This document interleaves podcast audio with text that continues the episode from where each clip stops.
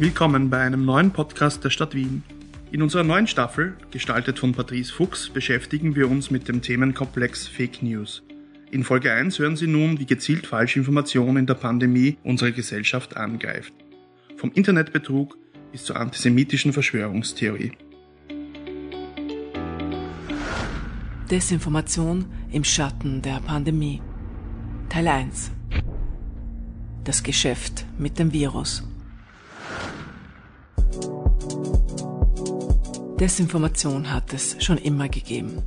Aber seit der Covid-Krise wird das Internet mit Desinformation regelrecht überschwemmt. Mit dem Lockdown startete für Internetbetrüger, Hochstapler und politische Akteure eine Hochkonjunkturphase.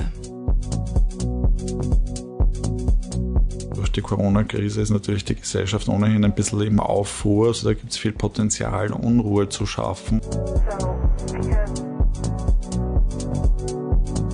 Es eignet sich jedes Thema, das emotional aufwühlt, um Menschen zu beeinflussen, um äh, gesellschaftliche Änderungen herbeizuführen.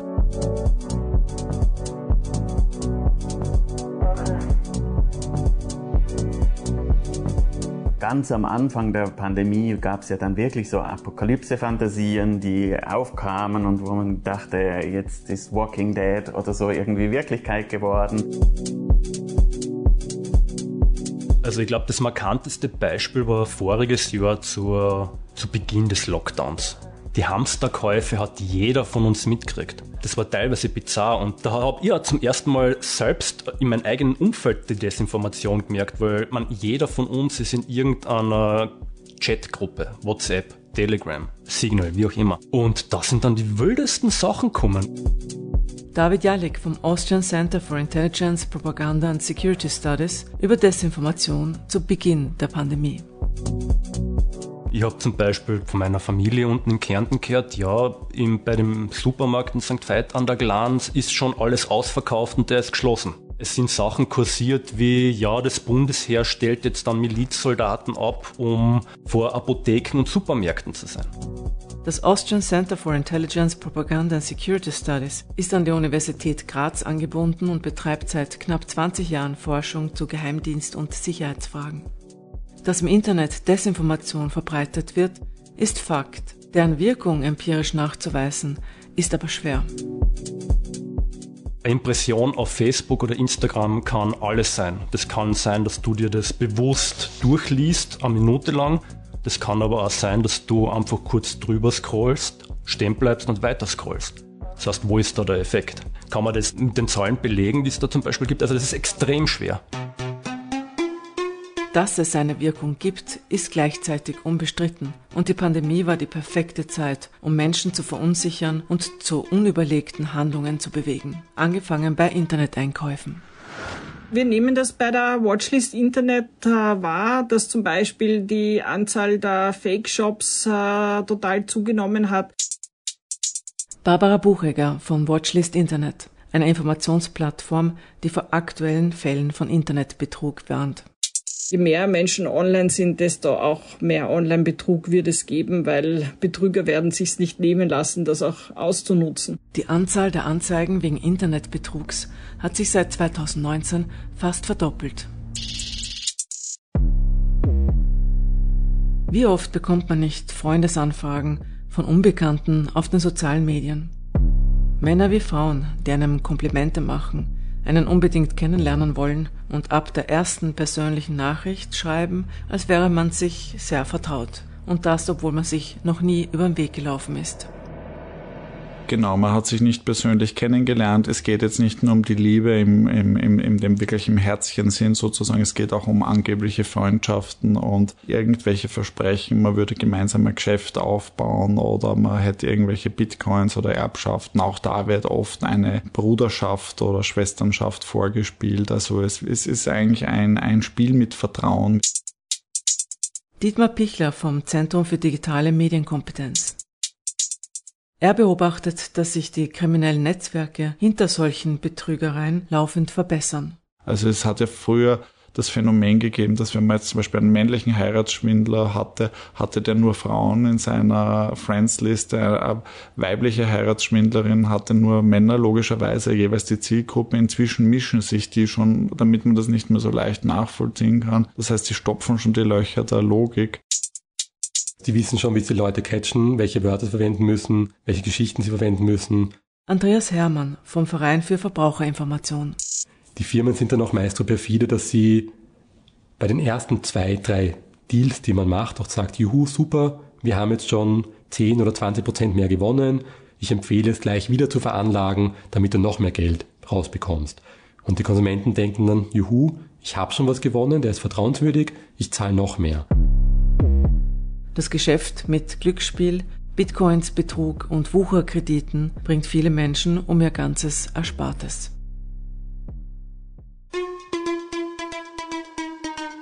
Und das Spiel wird prinzipiell so lange getrieben von den Betrügern, bis man einmal kritisch nachfragt, bis man einmal sagt, jetzt möchte ich Gewinne auszahlt haben, bitte gib mir was. Und dann merkt man, dass die verstummen, sich entweder gar nicht mehr melden oder mit irgendwelchen Ausreden daherkommen.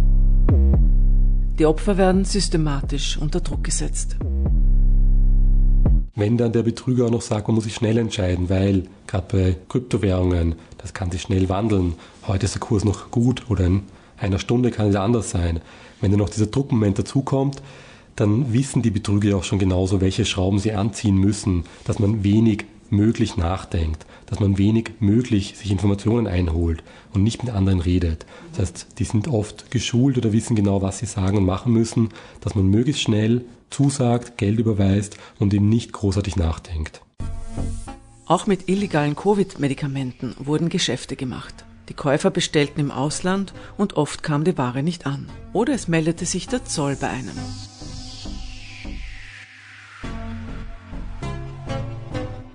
Wenn man etwas bestellt, was man nicht bestellen dürfte, kann der Zoll das abfangen. Und der Zoll schreibt einen dann und man hat quasi zusammengefasst zwei Optionen. Entweder man stimmt der Vernichtung zu oder man sagt, es ist alles rechtens mir zuschicken und dann würde aber ein weiteres Verfahren eingeleitet werden, wo überprüft wird, ob wirklich alles rechtens ist. Und beides kann für den Käufer teuer werden. Bis sich das herumgesprochen hatte, tauchten schon die nächsten Betrügereien und Fake-Shops auf. Als die Masken gekommen sind, gab es viele Fake-Shops, äh, wo man keine Masken bekommen hat. Als der grüne Pass herausgekommen ist, gab es äh, viele, die gefälschte grüne Pässe online angeboten haben. Auf WhatsApp und anderen sozialen Medien wurde sogar ganz offen eine Fake-App beworben, von der man sich den grünen Pass für den Gastrobesuch runterladen konnte. Von wo aus agieren diese kriminellen Netzwerke? Obwohl das Internet keine Grenzen kennt, ist nicht jedes Land gleich gut geeignet, um Internetbetrügereien zu begehen wenn man jetzt Russland betrachtet und was die Hacker machen, da geht es ja nicht nur darum, was machen die Hacker, sondern was lässt der Staat auch zu. Dietmar Pichler vom Zentrum für digitale Medienkompetenz. Was kann ich tun an internationaler kriminellen Aktivität, ohne verfolgt zu werden? Und da ist natürlich in diesen Territorien eine gewisse Rechtsfreiheit. Das heißt, ich kann mich dort hinsetzen mit meinem Laptop und kann, solange ich jetzt Ukrainern schade, also dem Feind schade, kann ich tun, was ich will.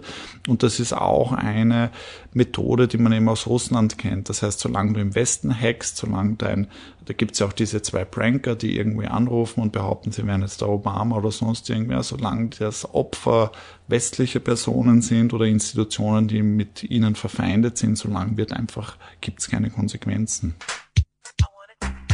Und trotzdem, auch Internetbetrüger machen Fehler.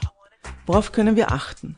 Zum Beispiel, bieten sie mehrere Bezahloptionen an? Passt die Tageszeit der Kontaktaufnahmen zu den angegebenen Aufenthaltsorten und Zeitzonen? Werden Treffen immer wieder vorgeschlagen, finden aber aus unterschiedlichsten Gründen nie statt, und ganz allgemein sind die Versprechen, ob finanzieller oder romantischer Natur, zu gut, zu schön, um wahr zu sein. Inkonsistenzen sind dann schon immer eine Möglichkeit, aber man muss die Alarmzeichen auch sehen wollen. Ne? Das ist leider manchmal sehr erschütternd und da sollte man dann auch der Freundin oder den Freund, der einem warnt, auch Glauben schenken und sich das dann nochmal anschauen.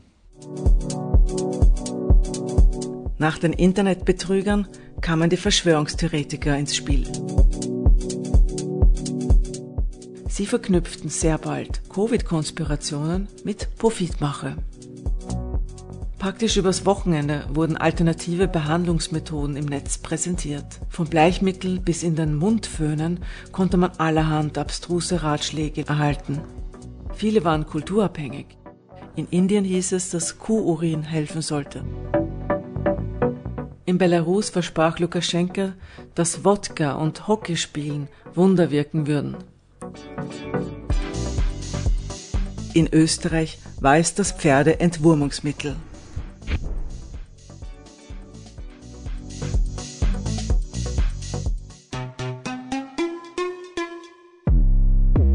Am Anfang der Pandemie herrschte ein Informationsvakuum. Niemand wusste, wie gefährlich Covid-19 ist und wie lange die Pandemie dauern würde. In einem Informationsvakuum sind Menschen noch anfälliger für alternative Medien und Verschwörungstheorien. Man sucht im Netz nach Erklärungen, um sich zu orientieren. Und im Netz sind immer auch die sogenannten Trolls, die versuchen, die Meinungsbildung der Menschen zu beeinflussen. Ein Troll ist ja grundsätzlich einmal jemand, der irgendwie zum Beispiel eine konstruktive Dis Diskussion zum Entgleisen bringen will, indem er halt einfach irgendwie anfängt, völlig unsachliche äh, Dinge reinzubringen, Leute beschimpft oder, oder halt generell das, das Thema wechselt, versucht abzulenken. Klassisches Mittel ist der Whataboutismus. Wolfgang Fercher, ITler und seit vielen Jahren privat im Netz unterwegs, um gegen Desinformation anzuschreiben. Der kann jetzt privat trollen, weil ihm gerade Fahrt ist und da gibt es sicher genügend äh, Leute und sehr oft auch junge Leute, die wollen halt schauen, ärgern sich dann die Leute. Und, und dann gibt es aber natürlich sicher gesteuerte äh, Geschichten in der Richtung, ne, wo die Leute halt dann wirklich auf jemanden oder auf irgendeine Diskussion angesetzt werden und die versuchen in eine gewisse Richtung zu bringen. Wenn sie das schaffen, beziehungsweise wenn sie das mit der gewissen Richtung, diesen Spin halt nicht hinkriegen, dann halt sonst versuchen, die Diskussion einfach zu zerstören.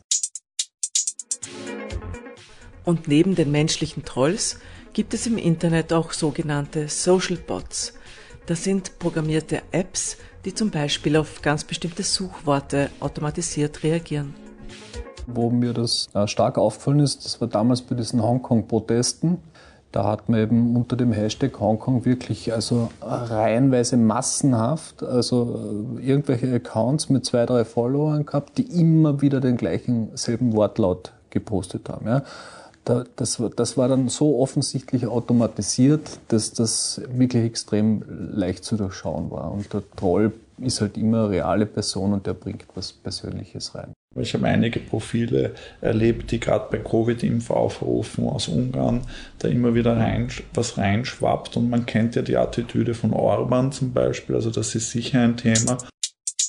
Dietmar Pichler vom Zentrum für digitale Medienkompetenz. Und es ist auch China neuerdings aktiv und hat mich auch bewusst getargetet. Also ich habe da, da gibt es so einen chinesischen Sender, auf Facebook. Allerdings muss man dazu sagen, dass die Propaganda dort fast sehr dilettantisch noch wirkt, also sehr, sehr, sage ich mal, traditionell propagandistisch. Das heißt, man weiß eigentlich relativ genau, wo man ist und RT ist da schon schlauer gemacht und weiß unterschiedliche Zielgruppen mit unterschiedlichen Dingen zu mobilisieren. Man weiß auch, dass sie in manchen Ländern eher, sage ich jetzt mal, Altkommunisten targeten, bei uns eher die Rechten im deutschsprachigen Raum und so komplex funktioniert die chinesische Propaganda nicht. Die, die hat, haut einfach die Narrative heraus. Aber es ist ganz interessant, dass eben das über Facebook passiert, weil Facebook ist in China gesperrt, in Hongkong übrigens nicht, genauso wie WhatsApp. Und gleichzeitig nutzt China aber aktiv für Staatskanäle und für Staatsmedien in Richtung westliches Publikum die Möglichkeit, Leute zu erreichen und vom chinesischen Standpunkt zu überzeugen. Und das ist schon ein bisschen ähm, bemerkenswert. Nicht nur Bots und Trolls verbreiten chinesische Desinformationskampagnen. China setzt auch auf ausländische Influencer. Diese bezeugen dann auf ihren Kanälen, was für ein harmonisches Land China sei und dass keine Gefahr für die Menschenrechte bestehe.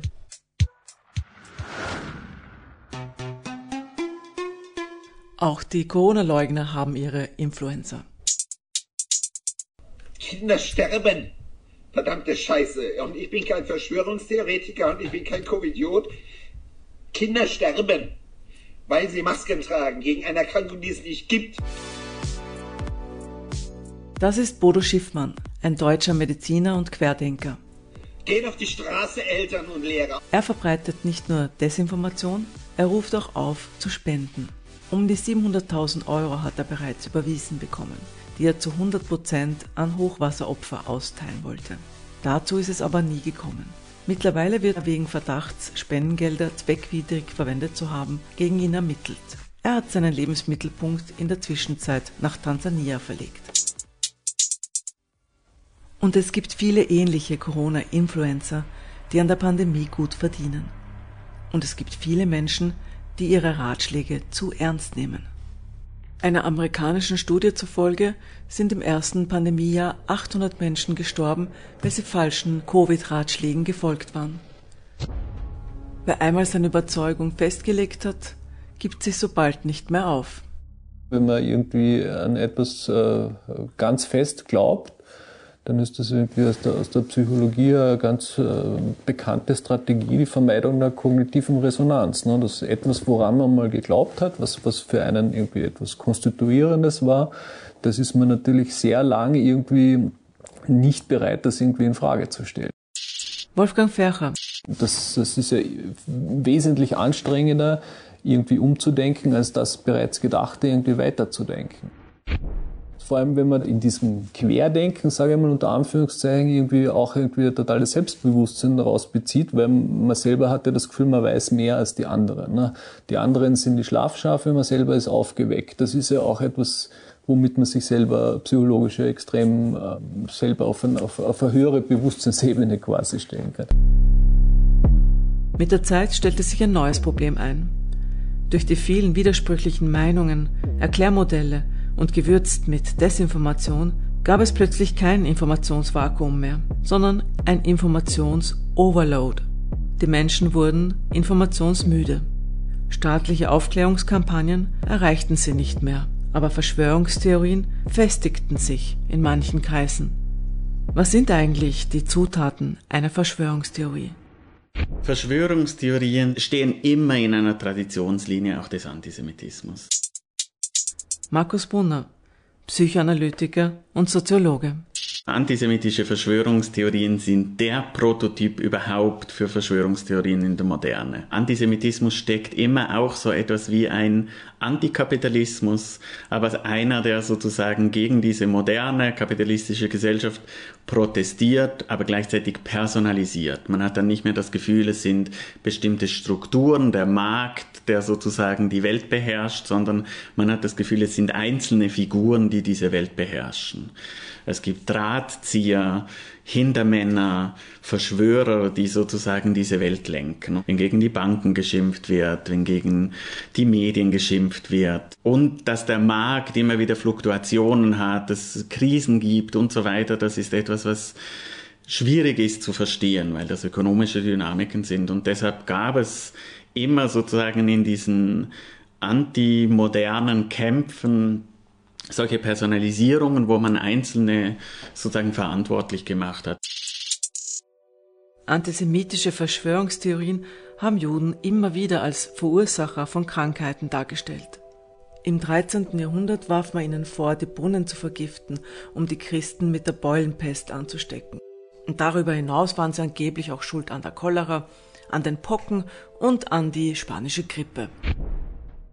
As the world fights the deadly COVID 19 pandemic, the most challenging crisis we have faced since the Second World War, we are also seeing another epidemic, a dangerous epidemic of misinformation. Der Generalsekretär der Vereinten Nationen, Antonio Guterres, kündigte schon zu Beginn der Pandemie einen Tsunami an Hass, Rassismus, Schuldenbock-Theorien und Antisemitismus an. Falsehoods are filling the airwaves Wild conspiracy theories are infecting the internet. Hatred is going viral, stigmatizing and vilifying people and groups. Eine Infodemie an Desinformationen käme über uns und vor allem Antisemitismus spiele dabei eine große Rolle. Und er sollte Recht behalten. Im Iran behaupteten Staatssender, dass amerikanische Juden mit Hilfe von Zionisten, also Israeliten, den tödlichen Stamm des Coronavirus entwickelt hätten, um ausgerechnet den Iran damit anzugreifen. Ähnliche Desinformationen wurden etwas später auch im Irak und der Türkei verbreitet. In den USA wurden 104 Fälle von Zoom-Bombings registriert. Rechtsextreme hatten sich in Zoom-Meetings von jüdischen Schulen und Versammlungen gedrängt und beschimpften die Teilnehmenden. Sie drangen damit bis in die Wohnzimmer der Menschen ein, ein Ort, der eigentlich für Geborgenheit stehen sollte.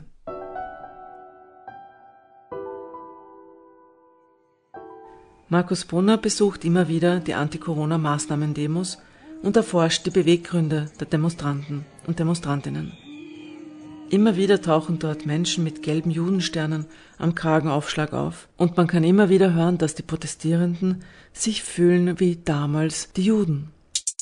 Es gibt auch andere Narrative, die immer wieder aufkommen, auch in den Interviews, dass, nämlich, dass man für die Kinder auf die Straße geht, weil man nicht will, dass die in einer Diktatur aufwachsen, weil das hatten wir ja schon vor 80 Jahren, das wird immer wieder gebracht und auch gesagt, wir wollen nicht, dass unsere Kinder uns später sagen, ihr habt nichts getan. Dabei wird die Impfung gegen ein Virus mit der öffentlichen Erniedrigung, Verfolgung und Ermordung von jüdischen Mitmenschen verglichen. Es scheint sowohl die Wahrnehmung der jetzigen Realität wie auch das eigene Aufbegehren verbunden zu sein mit der Fantasie, dass man auch gegen den NS nachträglich irgendwie aufbegehren könnte.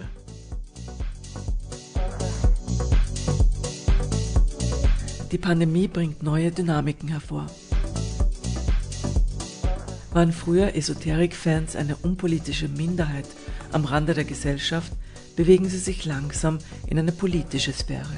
Aus UFO-Enthusiasten und Energetikern werden Kämpfer und Kämpferinnen gegen eine vermeintlich drohende Diktatur.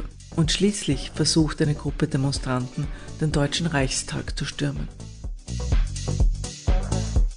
Die Corona-Geschäftemacherei ist gemeinsam mit den Verschwörungstheorien in der Politik angekommen.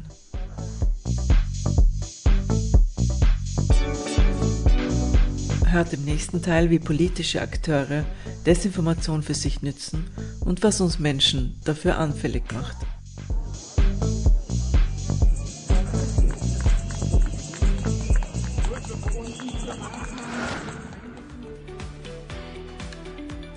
Sie hörten einen Podcast der Stadt Wien zum Thema Fake News.